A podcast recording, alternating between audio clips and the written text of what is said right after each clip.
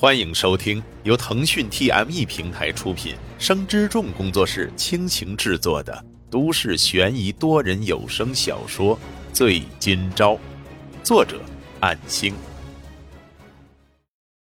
第一百零一章，在与傅雷的约定因为其反口，迫使沈今朝转账赔偿金，傅君奇回校后，更没有其他消息。看似事件暂时告一段落之后，沈金钊在任务平台上接到的委托却接二连三的出现问题。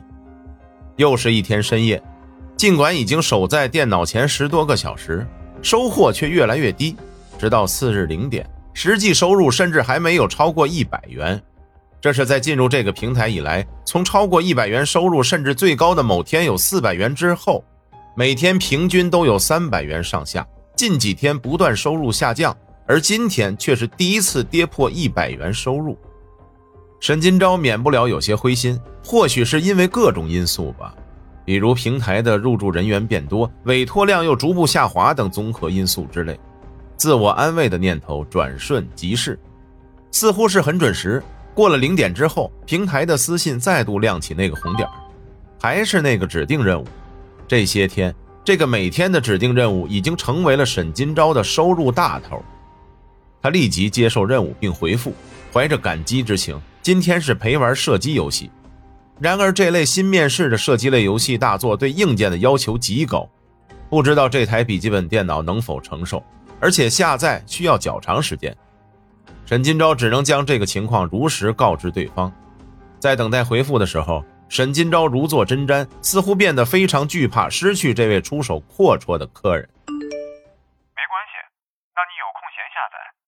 先先玩别的看到这条回复之后，沈金钊长吁了一口气，刚出言感谢对方的谅解，但是看到对方以不符合条件为由的信息发来，突然弹出一个窗口，任务委托金额从一百五十元更改为九十元，是否接受？沈金钊咬咬牙，只能点击接受，因为平台抽成的缘故，这一单大概也就六十元收益。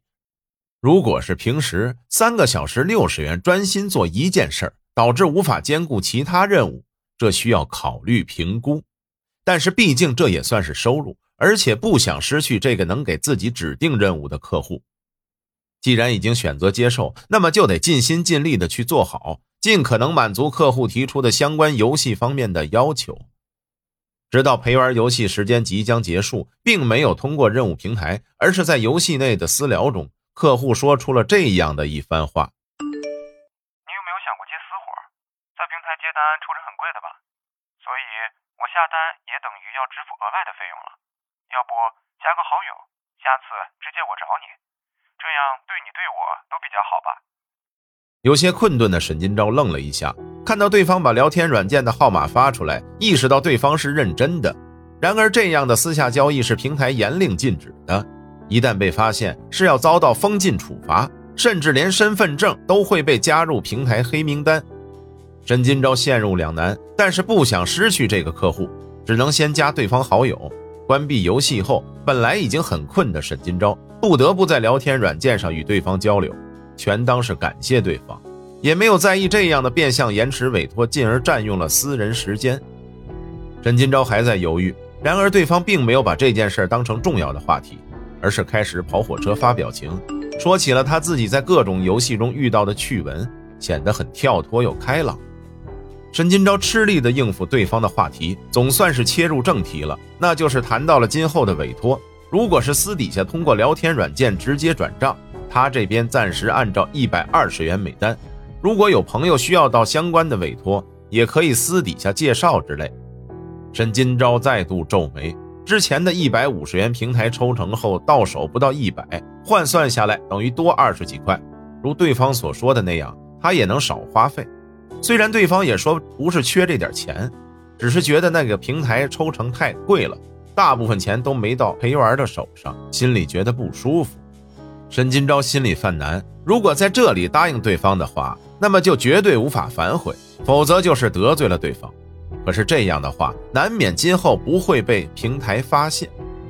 切换到后台的瞬间，看到昨天十多个小时都赚不到一百块的收入金额。与之对比，这位客人三小时的单子就肯支付一百二十，会有这么好的事情吗？如果哪天对方放弃自己的话，那么想要回头就做不到了吧？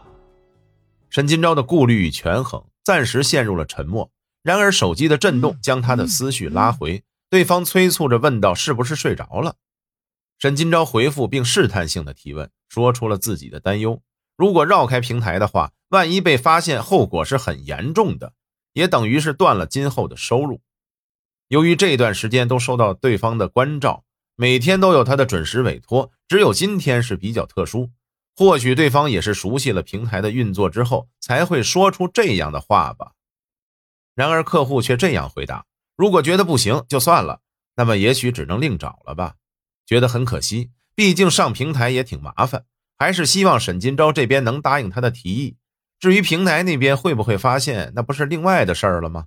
而且都加好友了，就当是作为朋友的一种交际，而不要当成是绕开平台就好了。类似于狡辩的理由，而且还说和你一起玩，感觉体验很好之类的话，希望能交个朋友。虽然彼此不知道对方真实姓名和身份，沈金钊看着对方发来的内容，这种半吹捧诱使的话语，本来并不足以打动沈金钊。然而是因为这些天收入下降的缘故，不想失去这位主力客户。沈金钊也觉得这是个有风险，但是也有对方说的那样，平台不一定会发现。如果就这么放弃了拓展的机会，也相当的可惜。对方都近乎明确的表示不接受的话，那就没有以后的惋惜之意了。似乎不给沈金钊考虑的时间，客户再度催促，在手机不断震动的信息攻势下，只能选择答应对方。在发送答应的消息时，或许是因为疲惫，感觉有些晕乎乎的。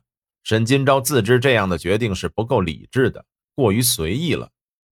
可是又能怎样呢？许多时候的突发事件就是不给任何的思考时间，这才是现实。本章播讲完毕，感谢您的收听。